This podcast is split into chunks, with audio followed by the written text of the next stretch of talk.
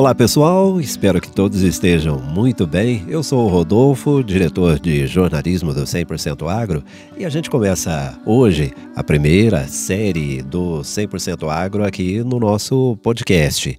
E eu digo primeira porque a gente preparou uma programação incrível de especiais para trazer aqui no nosso podcast durante esse ano de 2024. Então prepare-se para receber muito conteúdo de qualidade.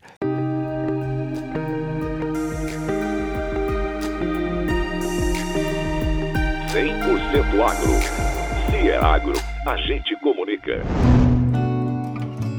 Nesta primeira série do 100% Agro, nós vamos trazer três episódios em sequência sobre o belo trabalho do Sebrae no Noroeste de Minas e Alto Paranaíba. O nosso convidado para essa série é o gerente regional do Sebrae, Marcos Geraldo Alves da Silva. Olá, Marcos. Prazer te receber aqui, viu? Seja bem-vindo ao 100% Agro.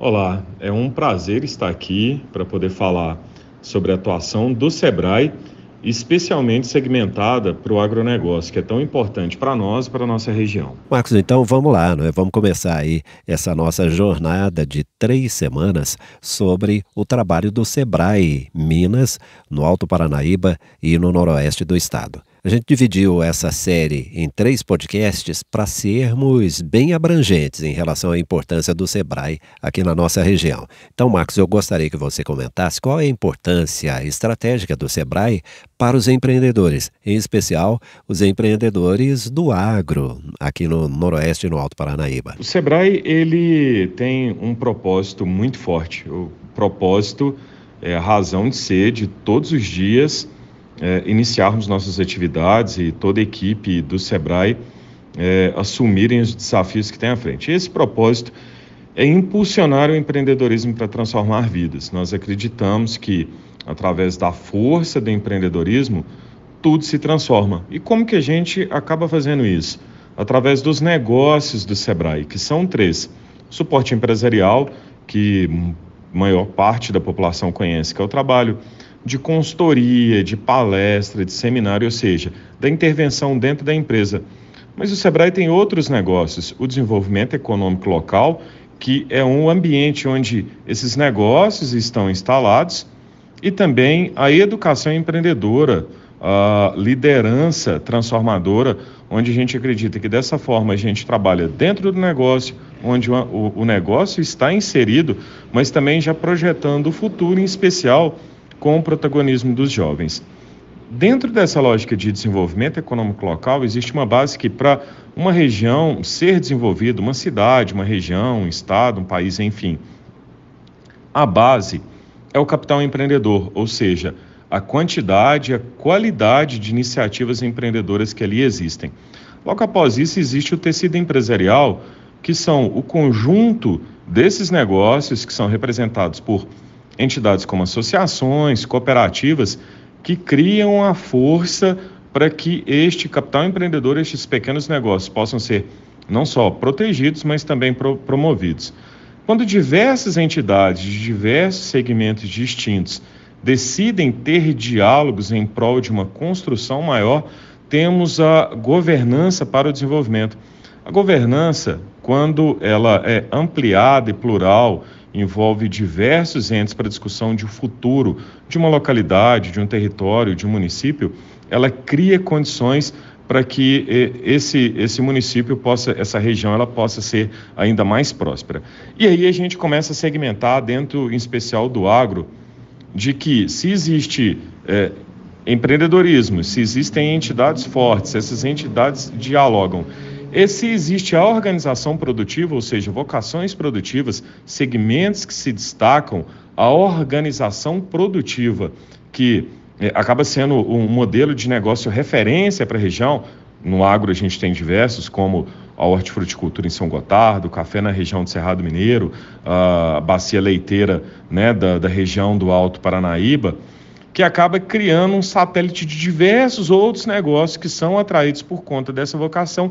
E, por fim, a inserção competitiva é quando é, isso tudo é tão latente, tão forte, essa vocação e essa organização produtiva, ela consegue se estabelecer onde ela passa a exportar seu produto, e eu estou falando a exportação aqui, não é somente para o mercado internacional, ainda que a nossa região, como produtora em especial de, né, dos produtos agrícolas, ela, ela ocupa esse papel, mas quando é, produtos saem do nosso, do nosso território e retornam a uma forma de divisas econômicas, né, trazendo, trazendo recursos financeiros, a inserção competitiva do território.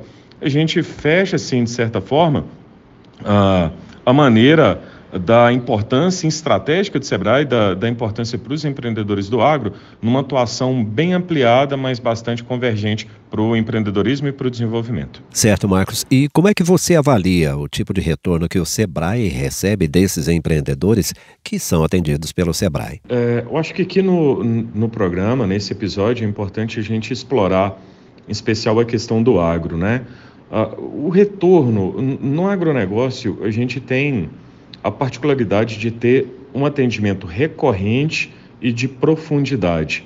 Além do, do retorno econômico, do sucesso dos resultados empresariais deste negócio, que a gente consegue medir, a gente consegue mensurar, é, se destaca, em especial, acho que isso é, é perceptível, de empreendedores cada vez mais sustentáveis mais profissionais, mais inovadores e coerentes com aquilo que as agendas mundiais pedem e, portanto, criando a condição que esses empreendedores sejam é, ainda mais fortalecidos no médio e no longo prazo com seus negócios. E aí, Marcos, qual é o tipo de empreendimentos que podem ser apoiados pelo Sebrae? Essa é uma, uma pergunta bem interessante, porque para muitas pessoas ainda existe a visão que o Sebrae ele atua em especial no segmento urbano, e aí os empreendimentos do, do segmento urbano são MEIs, os microempreendedores individuais, as microempresas e as empresas de pequeno porte. No entanto, a nossa atuação, dentro até dessa lógica do desenvolvimento econômico local, do ambiente onde os negócios estão inseridos, das vocações produtivas, de uma atuação muito mais ampliada. Nós atendemos produtores rurais, nós atendemos pescadores, artesãos, ou seja, qualquer pessoa que se qualifique como empreendedor, ele é um cliente natural do Sebrae. Claro que, mais uma vez, dentro da lógica do desenvolvimento econômico local, o atendimento não vai se limitar somente à empresa, porque aí a partir disso nossos clientes são associações, cooperativas, entidades que atuam pro, pro, em prol do fortalecimento das atividades econômicas, dos empreendedores. E aí, veja que, inclusive, o poder público, as prefeituras, são clientes no SEBRAE, ao passo que eles são atores fundamentais para a criação de um ambiente mais favorável para o desenvolvimento do, dos, dos negócios, bem como para a diversificação econômica dos municípios.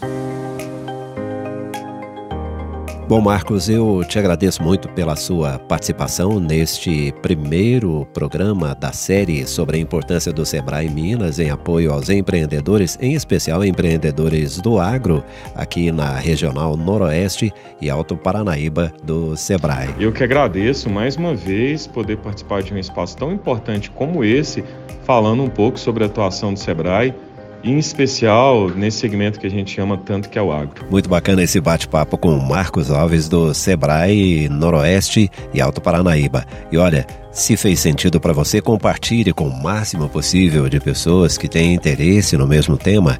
E se você ainda não assinou o nosso podcast, aproveite, assine agora e avalie. A sua avaliação para a gente é muito importante. É simples, é fácil, é de graça e você fortalece a comunicação no agronegócio.